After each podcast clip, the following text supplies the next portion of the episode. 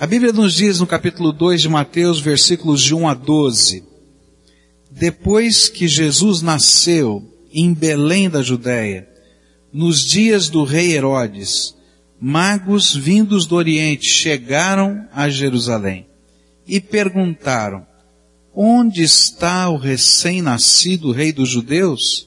Vimos a sua estrela no Oriente e viemos adorá-lo. E quando o rei Herodes ouviu isso, ficou perturbado, e com ele toda Jerusalém. Tendo reunido todos os chefes dos sacerdotes do povo e os mestres da lei, perguntou-lhes onde deveria nascer o Cristo. E eles responderam, em Belém da Judéia, pois assim escreveu o profeta, mas tu, Belém da terra de Judá, de forma alguma és a menor entre as principais cidades de Judá, pois de ti virá o líder que, como pastor, conduzirá Israel, o meu povo. E então Herodes chamou os magos secretamente e informou-se com eles a respeito do tempo exato em que a estrela tinha aparecido.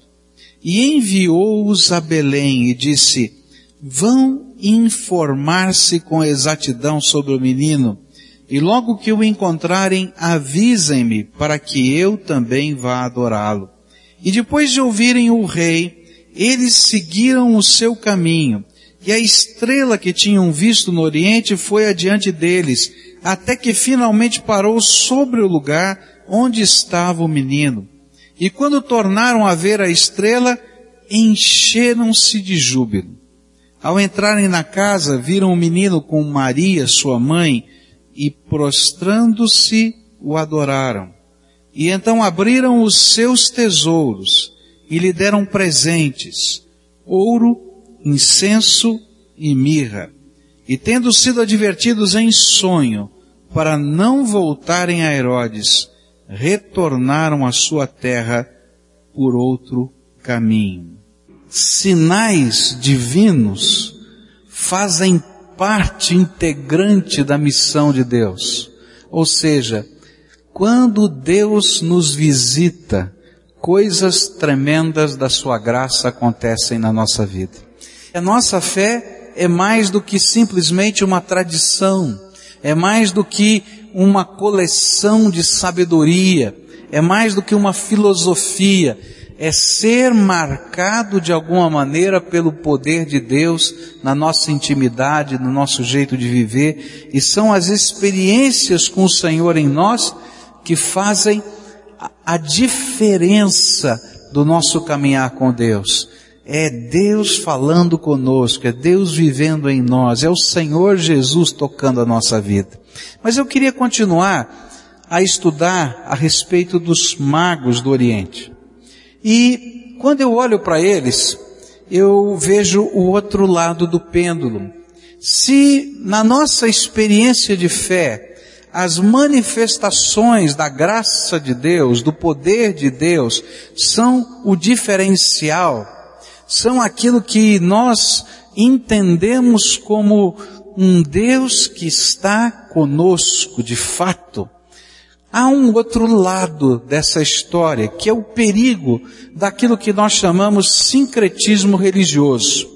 E por isso, as escrituras precisam ser a base concreta da nossa fé.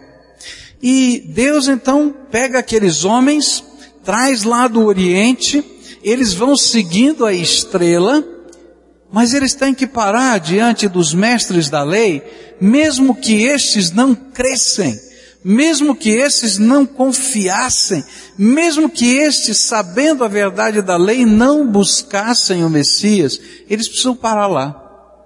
Porque a fé, ela é construída pelas marcas de Deus na nossa vida, mas ela é alicerçada nas promessas de Deus nas escrituras sagradas.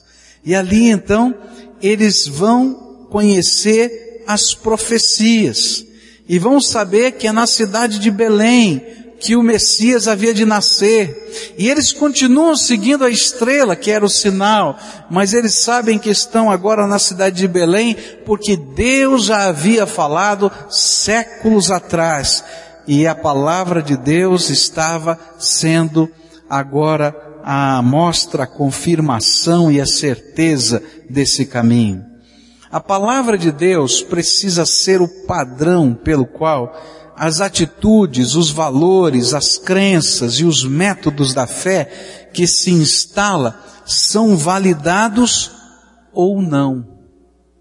Eu posso ter uma experiência extraordinária, mas se esta experiência não estiver pautada nas escrituras sagradas, ainda que ela seja uma experiência extraordinária, ela deixa de ter valor porque Deus não se contradiz. Deus não se contradiz. E na vida nós vamos encontrar muitas manifestações de poder. Muitas das manifestações de poder são de Deus. Mas algumas das manifestações de poder não são de Deus. São do diabo e elas existem para confundir a nossa mente e para confundir a nossa fé. Eu me lembro de um vídeo que eu assisti há muitos anos atrás, de uma operação num centro espírita. Eu confesso para vocês que foi uma das coisas mais impressionantes que eu já vi. Porque naquele vídeo um cidadão fazia uma operação, fazia uma cirurgia no tórax, não sei se chegou de fato ao coração, ao coração daquela pessoa. E possuído por aquelas entidades e por aqueles espíritos, aquele homem pegou uma serra elétrica, não é? E diante da câmara. E colocou a serra elétrica, sabe essa serra circular pequenininha, né? Que a gente usa é, domesticamente. Ele começou a cortar o peito do homem. E a gente via isso na câmara. E era impossível dizer que não havia alguma manifestação de poder, porque por muito menos, não é? Eu já teria saído correndo daquele lugar. E a pessoa estava lá. E de alguma maneira, sem anestesia, ela estava resistindo àquela dor. Mas quando a gente lê a palavra de Deus, a gente vai ver que aquela manifestação de poder, segundo as escrituras sagradas, ela não provinha do Espírito Santo de Deus, porque a palavra de Deus nos diz que todo aquele que invoca espíritos, espíritos dos mortos, é abominação diante de Deus, está em Deuteronômio 18, versículo 10. Então eu preciso saber que nem toda manifestação de poder, ela tem o seu referencial aprovado por Deus. A Bíblia vai dizer, tomem cuidado, porque o diabo se disfarça em anjo de luz, para se for possível enganar até os fiéis. E confundir a mente. Ainda que o Evangelho seja marcado pelo poder de Deus na nossa vida, ele precisa estar lastreado na palavra de Deus. E a palavra de Deus julga as expressões de poder, determina a veracidade, para que de uma maneira objetiva nós possamos conhecer aquilo que Deus de fato falou e ensinou. Eu me lembro de um colega, no meu tempo de adolescência, nós tínhamos um grupo e existiam vários grupos assim, ele pertencia a um outro grupo, e esse grupo visitava várias igrejas, cantava, adorava a Deus, pregava o Evangelho, e esse colega chegou numa igreja e tinha uma profetisa naquela igreja. E no meio daquela ministração, aquela mulher se levantou e começou a profetizar. E aquele jovem que estava ali começou a ficar incomodado pelo poder de Deus, pela graça de Deus, discernindo que aquilo não vinha de Deus e que vinha de Satanás, mas aquela mulher era líder daquela igreja.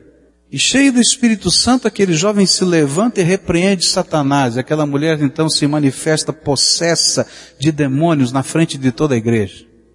E aí o povo começou a acordar para julgar os ensinos que eles tinham sido transferidos durante tanto tempo e que não batiam com a palavra de Deus. Um grande perigo, irmãos, é quando nós estamos buscando somente o sobrenatural de Deus e não entendemos que esse sobrenatural, ele está pautado, está fincado nas escrituras. Qualquer coisa que as escrituras não aprovem, qualquer coisa que as Escrituras não estejam chancelando, ainda que seja uma manifestação poderosa, não pode ser aceito por um cristão. Não porque nós não vivamos o poder de Deus, ao contrário, nós vivemos o poder de Deus, mas é porque a verdadeira espiritualidade não é uma contradição com a palavra de Deus. Ao contrário, é a palavra de Deus que define o que é a verdadeira espiritualidade. E é interessante, queridos, que isso é tremendamente sutil. À medida que nós vamos estudando a palavra de Deus, nós vamos encontrar o apóstolo Paulo tendo a percepção dessa sutileza. A Bíblia diz que um dia ele chega à cidade de Filipos, e na cidade de Filipos tem uma senhora que é uma adivinha na cidade.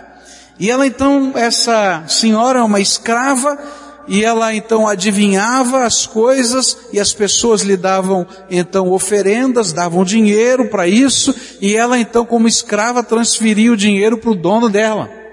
E o dono dela estava ficando rico. E um dia quando Paulo chegou nessa cidade, aquela senhora andava atrás do apóstolo Paulo e dizia: Olha, vocês escutem a mensagem desse homem. A mensagem desse homem é boa. A mensagem desse homem é verdadeira. Interessante, porque a maior propaganda que o apóstolo Paulo tinha para pregar o evangelho na cidade de Filipos era dessa mulher. Mas a palavra de Deus dizia, não é?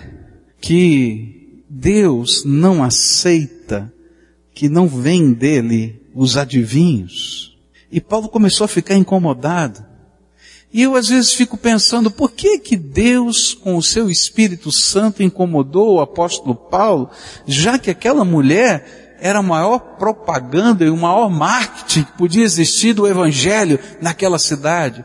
Porque o apóstolo Paulo iria embora da cidade de Filipos e ficaria aquela mulher depois, e aquela mulher com certeza ia fazer uma mistura entre cristianismo e paganismo de uma tal maneira que você não pudesse diferenciar uma coisa da outra. E isso nós chamamos de sincretismo religioso.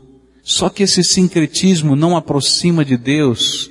Esse sincretismo, ele afasta de Deus. E então o apóstolo Paulo, cheio do Espírito Santo, cheio do Espírito Santo, repreende os demônios que estavam conduzindo aquela mulher.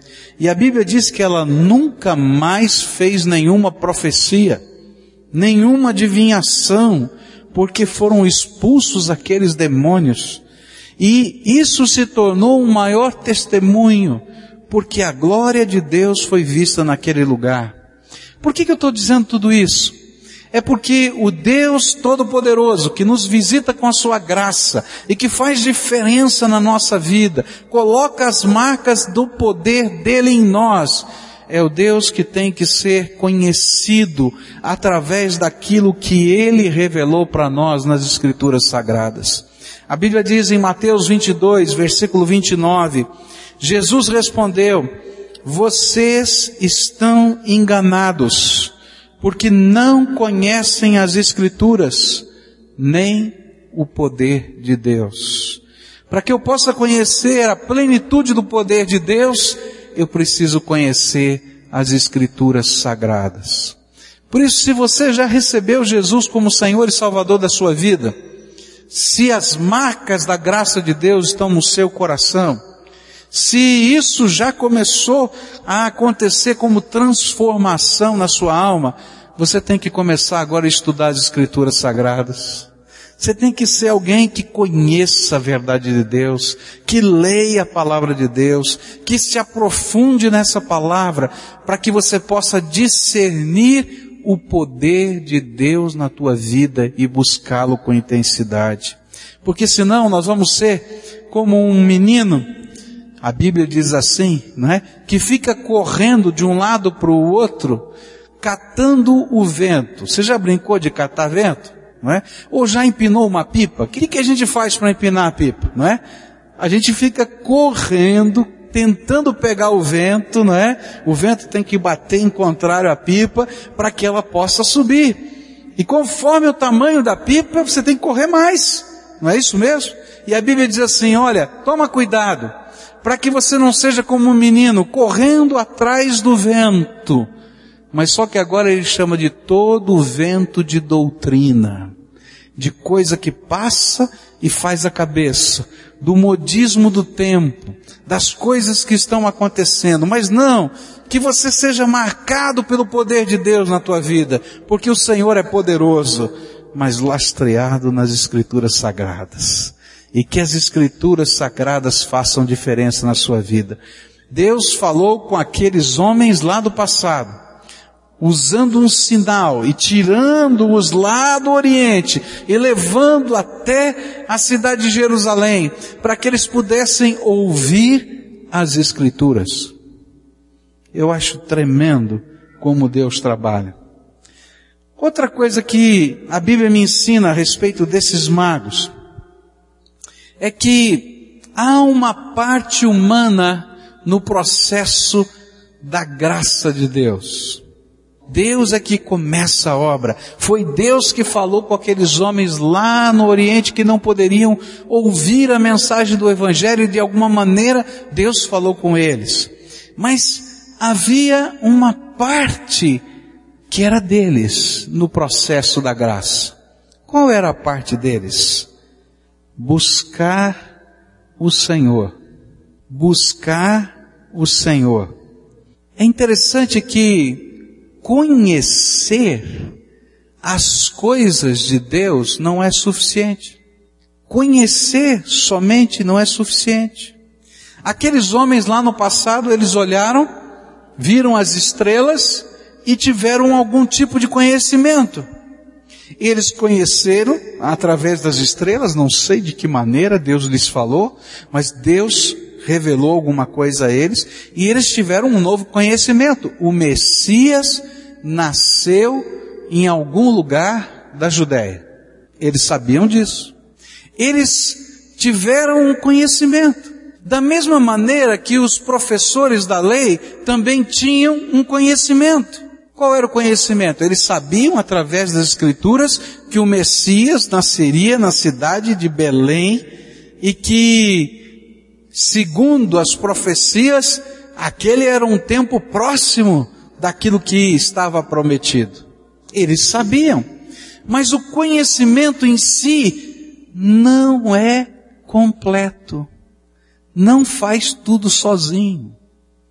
Muitos de vocês conhecem a história do Natal. Poderiam contá-la.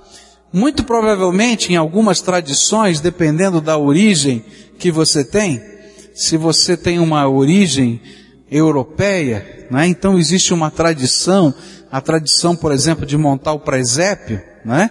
e montando o presépio na noite de Natal, a gente conta a história do nascimento de Jesus para as crianças, usando as figuras do presépio. Eu sei que existem tradições familiares diferentes, mas normalmente quem veio da Europa, não é?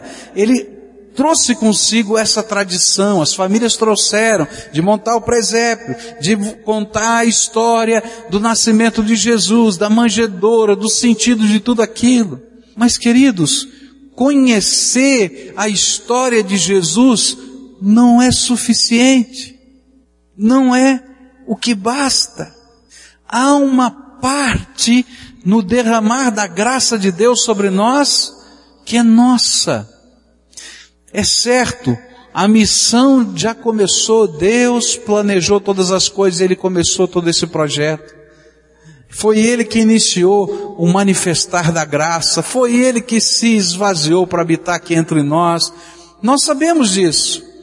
Mas o Evangelho só vai fazer diferença na nossa vida se nós assumirmos a nossa parte no processo daquilo que Deus quer fazer.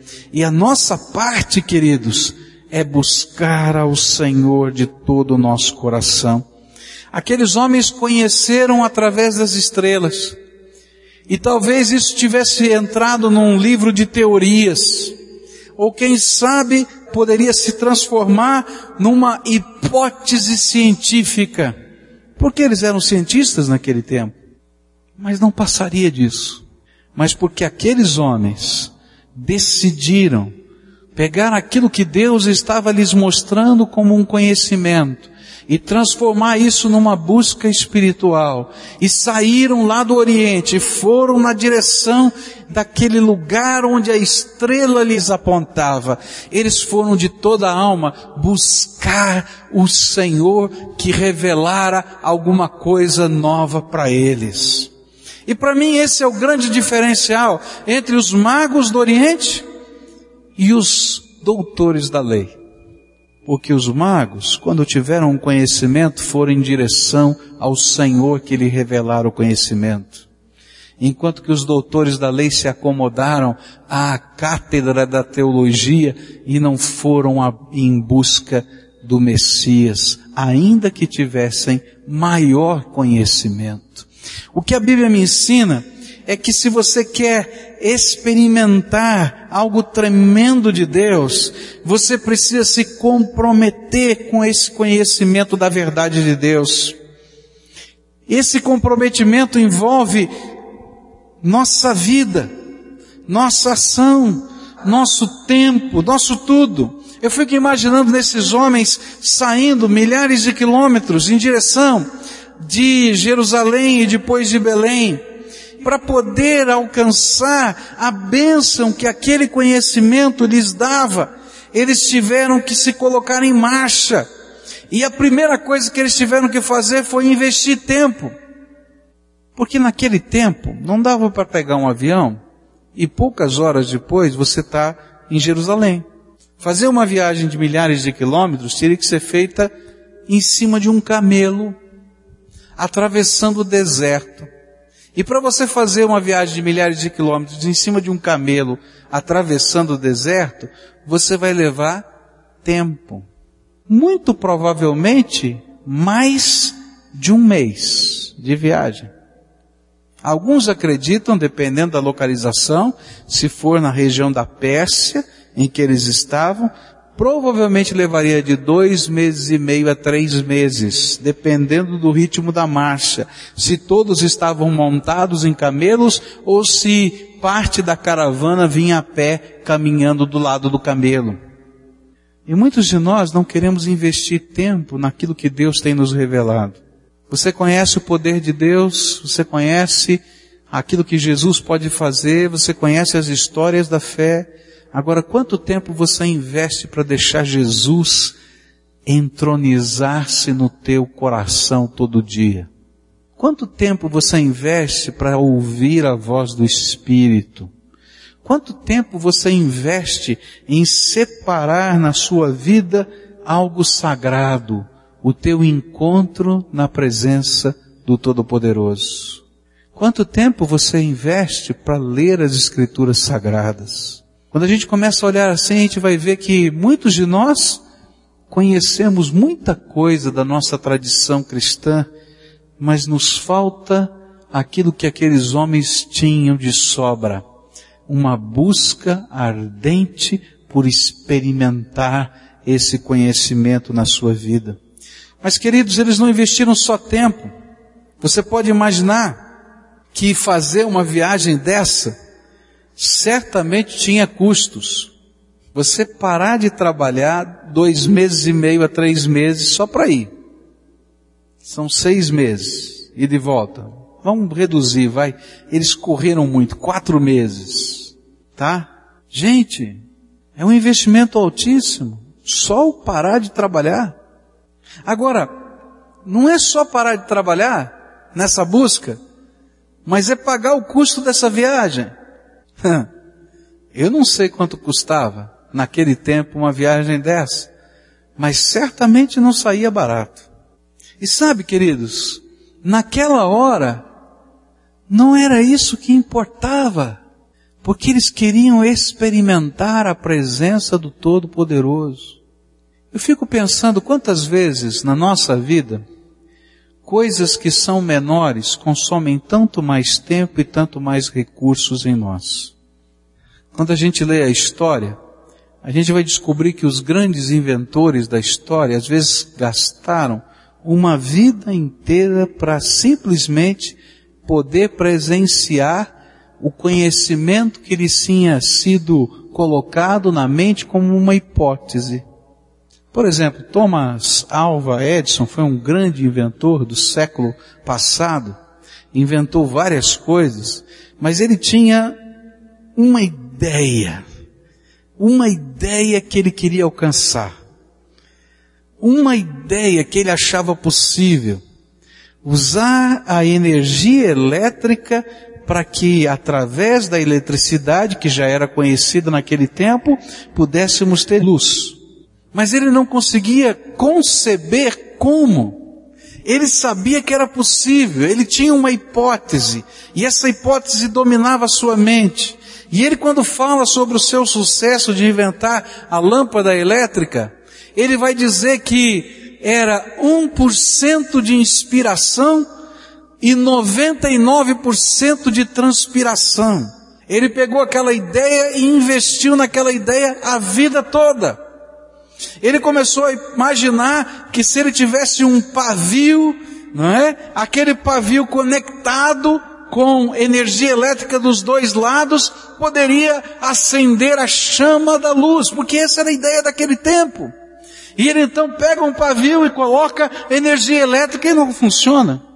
Aí ele imagina, não, eu vou colocar, eu vou mergulhar esse pavio numa solução de ferrite, né, e carbono, de tal maneira que a energia possa ser transmitida. E ele então descobre uma coisa tremenda. Pega fogo, sai fumaça, mas não acendeu a luz. E queridos, vai levar anos e anos de pesquisa para ele descobrir que essa luz tem que estar, essa filete, esse pavio que ele pensava que era um pavio, não é? Recoberto de carbono e recoberto de ferrite, que pudesse acender-se, precisaria estar num invólucro sem ar, de tal maneira que a luz brilhasse e não se queimasse. Ele investe a vida toda dele nisso. Mas ele não investe só a vida toda. Ele investe o recurso dele e o recurso de vários investidores que começaram a acreditar na hipótese dele. Deus tem nos falado de um conhecimento que transcende a vida, que é mais poderoso do que essa luz elétrica, porque é a luz do mundo, da salvação que Ele tem nos dado. E às vezes a gente não tem coragem de investir o nosso tempo nessa busca, de investir a nossa vida, de nos comprometermos com isso. Eu fico pensando nesses magos do Oriente, fico imaginando que Deus tinha um propósito de tirá-los de lá, da Pérsia, e trazê-los aqui.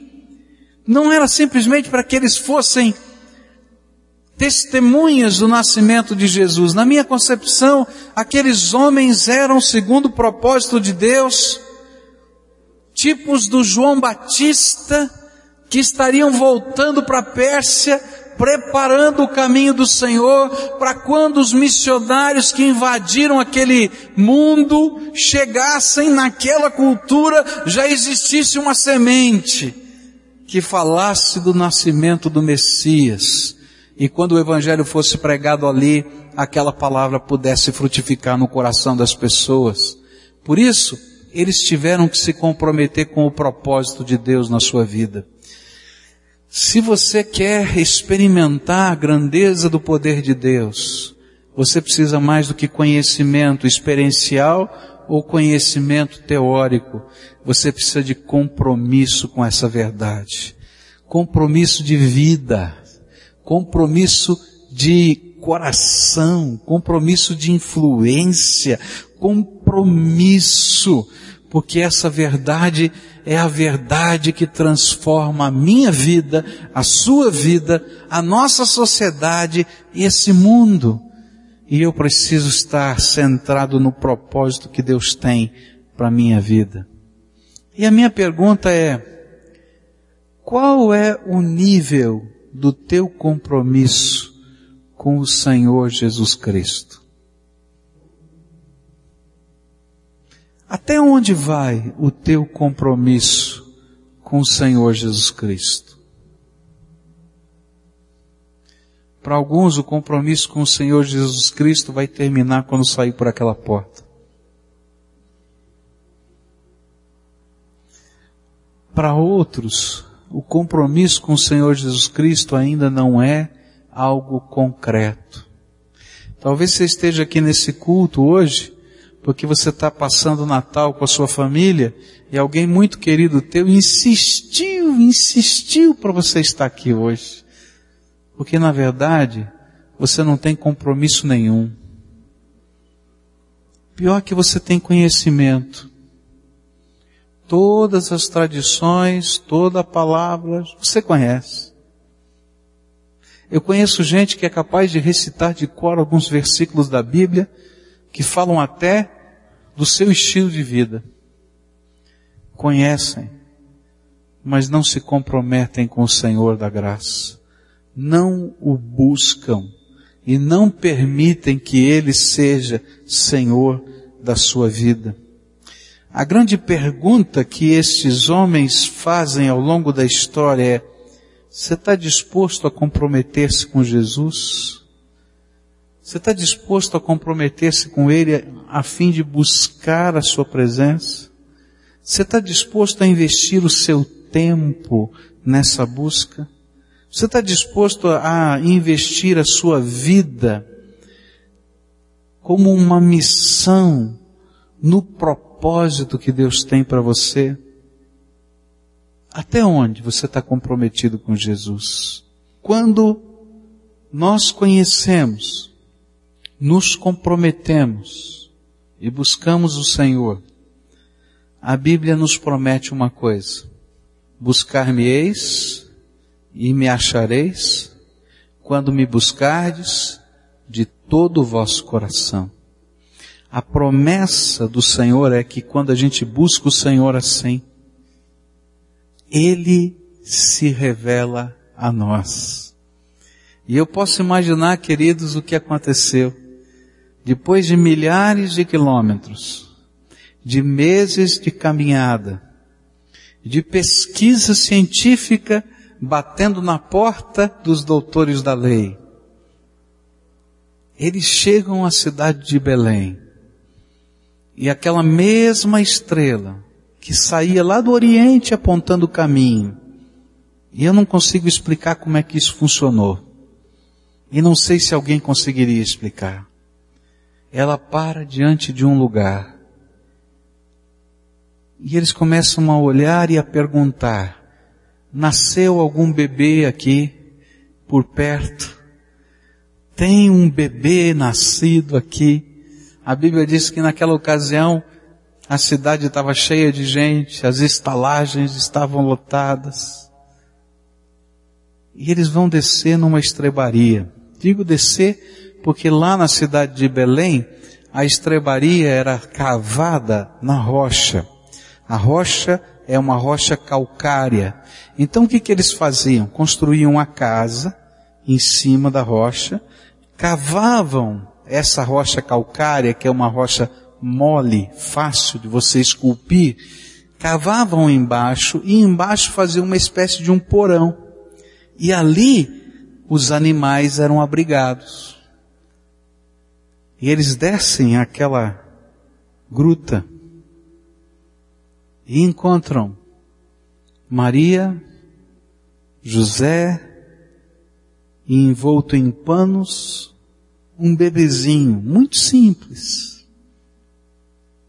Não tinha roupa de rei, não tinha um secto, não tinham soldados à porta, mas aqueles homens sabiam que aquele era o Cristo.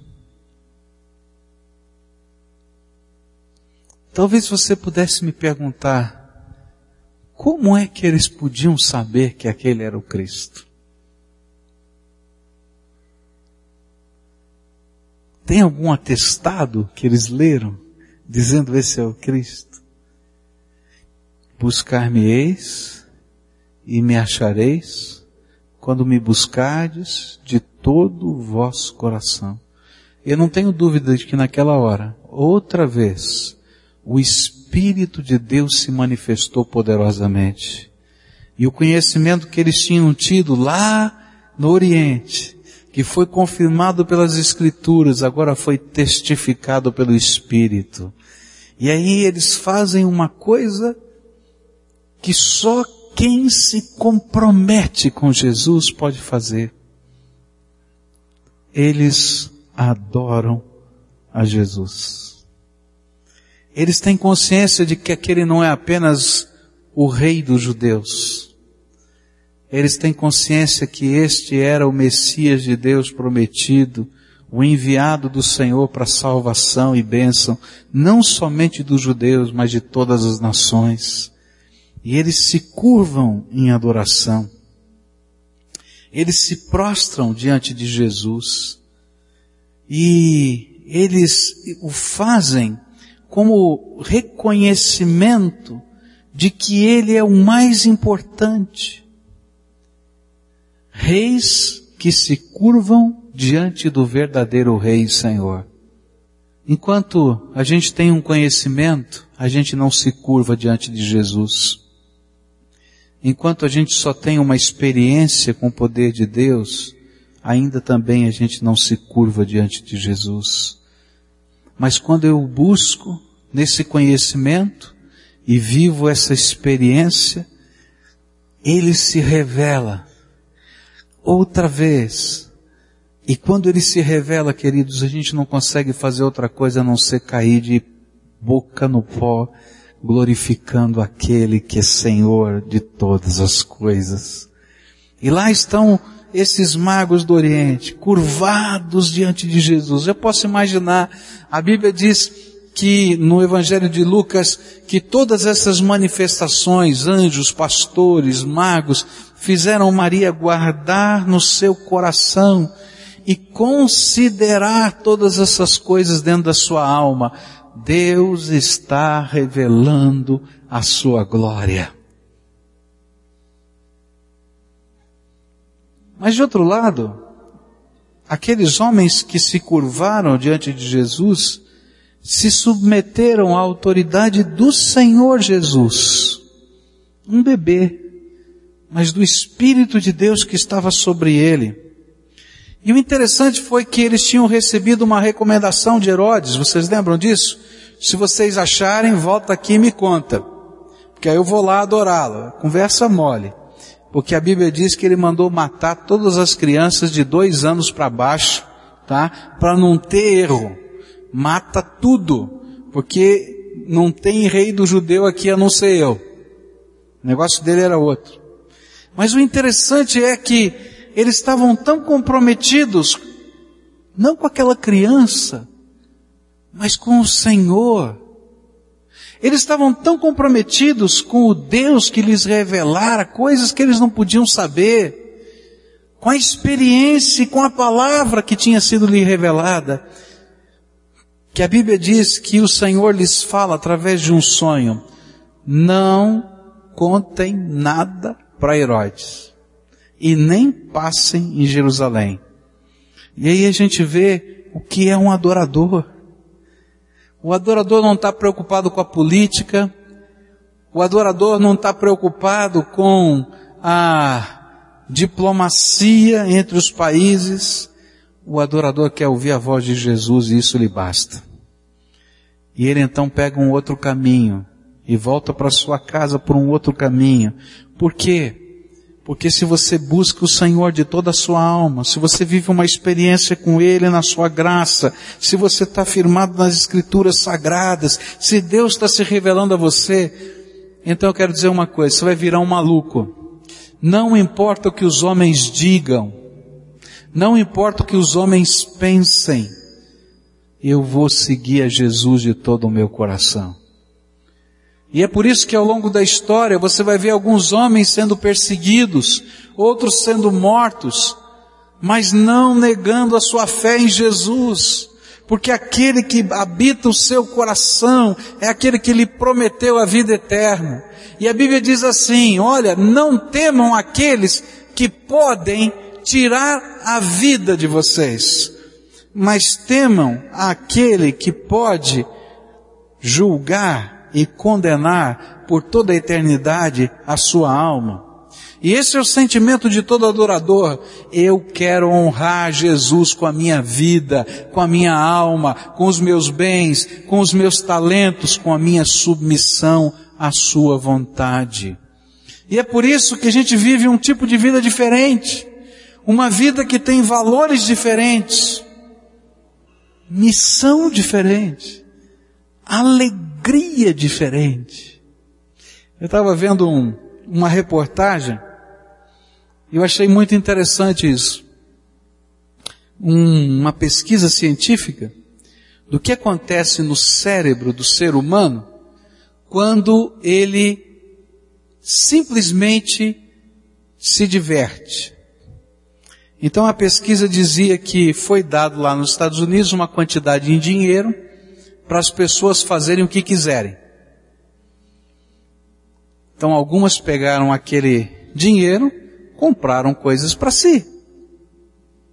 E aí então disseram, olha, a área do cérebro que representa recompensa foi ativada quando esse dinheiro estava na mão deles. Mas o mesmo cientista disse que algumas pessoas pegaram esse dinheiro e fizeram como esse seminarista, não é? Foram lá e compraram os três presentes para alguém. E então eles disseram assim, também para esta pessoa, a área do cérebro que representa a recompensa foi ativada, igualzinho. E o que que difere? É que uma outra área do cérebro foi, foi ativada também, que não era só a de recompensa ou de prazer, mas era de realização interior. E aí a gente vai aprender uma coisa tremenda. Sabe por que, que nós adoramos a Jesus com tudo que temos, com tudo que somos? Não é porque não nos faça bem, é tremendamente prazeroso. Mas, além disso, envolve a plenitude da presença de Deus em nós e um sentimento gostoso de nós estarmos dentro do propósito de Deus. Eu não sei como é que vai a tua vida, mas eu quero dizer uma coisa. Se você tem conhecimento da verdade de Deus, busque o Senhor. E se você está buscando ao Senhor, curve-se diante dEle. Coloque-o em primeiro lugar na sua vida. Submeta-se à autoridade dEle. E tenha prazer de fazer aquilo que os reis magos fizeram. A Bíblia diz que depois deles se curvarem e adorarem, eles abriram os seus tesouros. É interessante que essa é a palavra que está lá. Abriram os seus tesouros e colocaram aos seus pés. Eu acho interessante essa palavra porque eles poderiam colocar assim, pegaram os recursos financeiros e colocaram aos pés de Jesus. Pegaram o dinheiro e colocaram aos pés de Jesus, mas não é isso que está sendo dito lá. Eles abriram os seus tesouros. Porque eu posso ser uma pessoa tremendamente pobre, sem um tostão, mas o meu coração tem tesouros.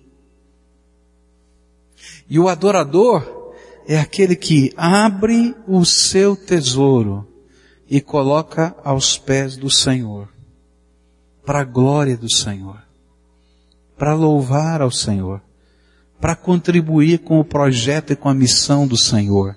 E é interessante isso. Toda vez que Jesus ensina a respeito do reino de Deus, ele vai falar de pessoas que põem os seus tesouros aos pés do Senhor. Ele vai falar da pérola de grande valor e diz que naquela pérola de grande valor a gente vende tudo que tem para comprar aquela pérola. Ele vai falar do tesouro escondido num terreno e ele diz assim: não, essa pessoa vendeu tudo que tinha para comprar aquele terreno porque o tesouro lá era mais importante. E ele está dizendo disso: tesouros que são colocados aos pés do Senhor. Ele vai encontrar Pedro e João E Pedro e João emprestam um barquinho, deixa Jesus pregar, e quando termina de pregar, Jesus diz para eles, vamos pescar, meus filhos. Fala, ih, pescamos a noite inteira, não pegamos nada. Eles, vai pescar, meu filho. Não, mas olha, já lavamos a rede. Vai pescar, meu filho. Bom, já que o senhor está mandando, eu vou. E aí então eles pescam e fazem uma pescaria como nunca na vida, que o barco quase está afundando de tanto peixe, e eles começam a chamar os seus concorrentes, outros pescadores, para chegarem juntos, porque tem peixe demais. E quando eles chegam na praia, com todos os peixes, Jesus olha para eles e diz assim, quero fazer de você pescador de homem. Larga tudo aí vem segue-me. Para um pescador profissional, ali estava o seu tesouro, a maior pesca da vida. Mas quando a gente conhece Jesus, os nossos tesouros são colocados aos seus pés. E é tremendo que no livro do Apocalipse, fala que quando nós, Igreja do Senhor, representada por 24 anciãos que aparecem no livro do Apocalipse, vermos a glória do nosso Redentor, cada um de nós espontaneamente vamos tirar a coroa da nossa cabeça, o nosso tesouro, e lançar aos pés do Senhor da glória. Eu não estou falando de dinheiro. Ainda que os tesouros desses homens fossem ouro, incenso e mirra, que eram produtos caríssimos. Mas eu estou falando das coisas que têm valor dentro da nossa alma. E que muitas vezes, porque a gente não quer colocar os nossos tesouros aos pés do Senhor, a gente fica tentando seguir Jesus de longe. A Bíblia nos fala de pessoas que tentaram seguir Jesus de longe e não conseguiram porque não tiveram coragem de colocar os seus tesouros aos pés do Senhor. Você lembra da história do homem rico? Ele pergunta o que eu preciso fazer para ir para o céu. Ele diz, segue os mandamentos. Isso, isso eu faço desde criança. Esse negócio de mandamento, de religião, é comigo mesmo. Aí Jesus olha bem para o coração dele e vê o tesouro dele. O tesouro dele era grana. Ele diz, tá bom filho, vende tudo que você tem, dá aos pobres, vem e segue-me. e diz a Bíblia que ele saiu de cabeça baixa e foi embora. Outra pessoa chegou perto de Jesus e disse, Jesus, quero te seguir. Jesus disse, tá bom, venha. Ele disse, eu só quero que o senhor espere um pouquinho, porque eu tenho que enterrar os meus pais. E ele fica e nunca vai seguir a Jesus. Porque o tesouro dele era um tesouro bom, maravilhoso, a sua família. Mas ele não queria colocar a sua família aos pés do Senhor Jesus. Às vezes colocar os tesouros aos pés de Jesus é o ponto mais complicado na jornada da fé. Eu não tenho medo de buscar o Senhor. Eu não tenho medo de confirmar essa busca nas Escrituras.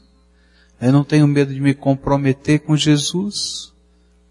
Mas quando eu tenho que abrir mão dos meus tesouros, para que Jesus seja o maior de todos os tesouros na minha vida, aí de fato a gente se encontra numa encruzilhada de vida.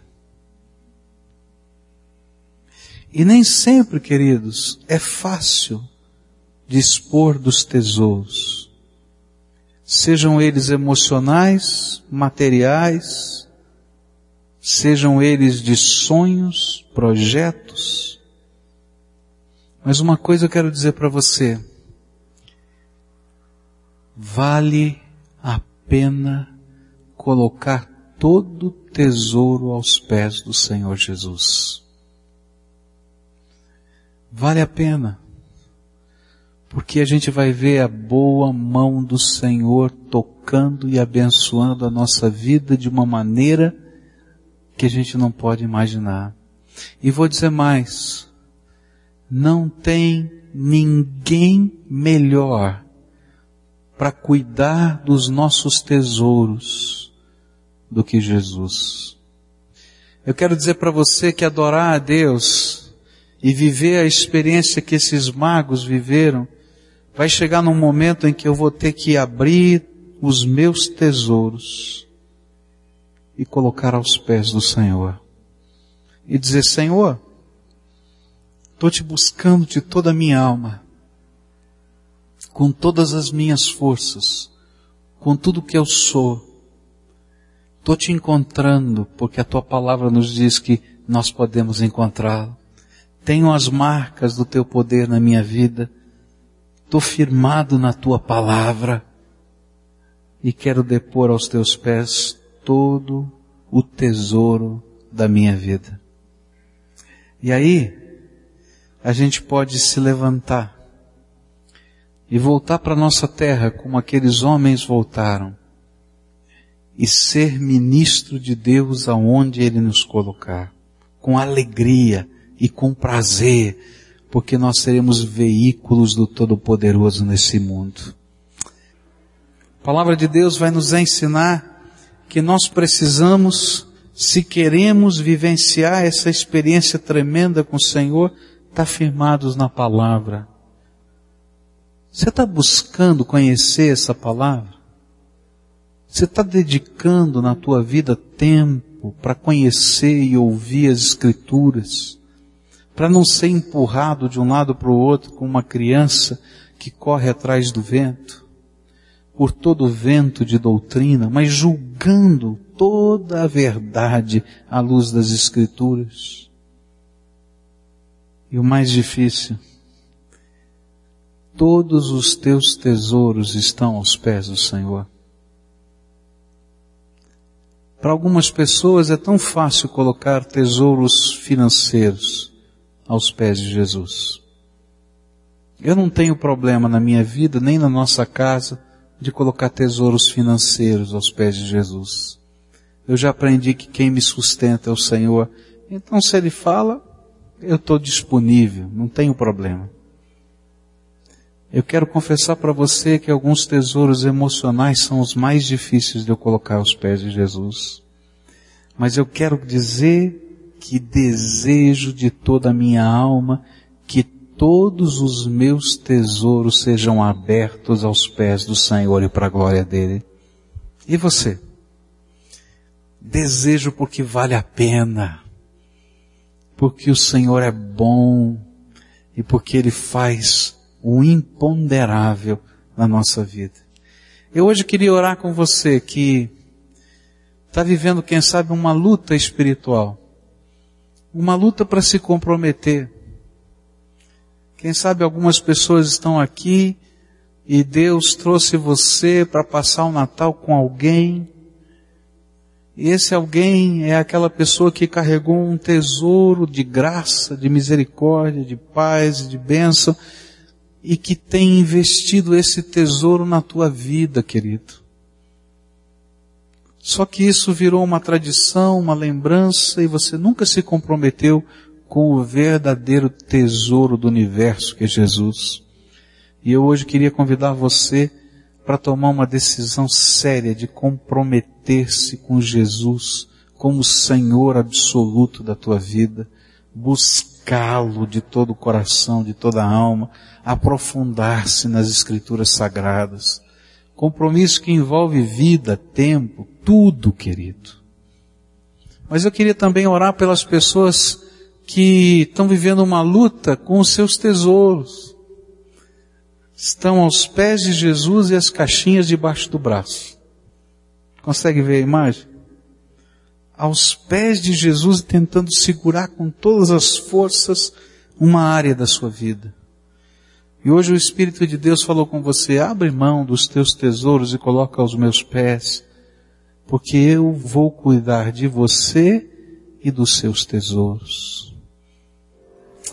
Senhor Jesus, tu conheces o coração desses teus filhos.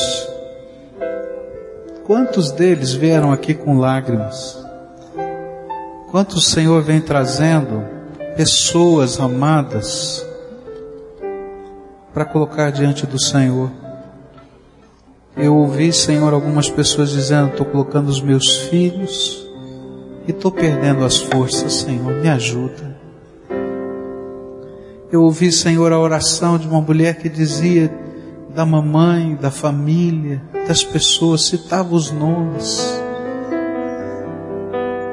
Ah, Jesus, toma, Senhor, os tesouros do nosso coração, que nós queremos abri-los e colocá-los aos teus pés. E, Senhor, cuida deles por nós. Usa, Senhor, cada um deles para a tua glória e abençoa.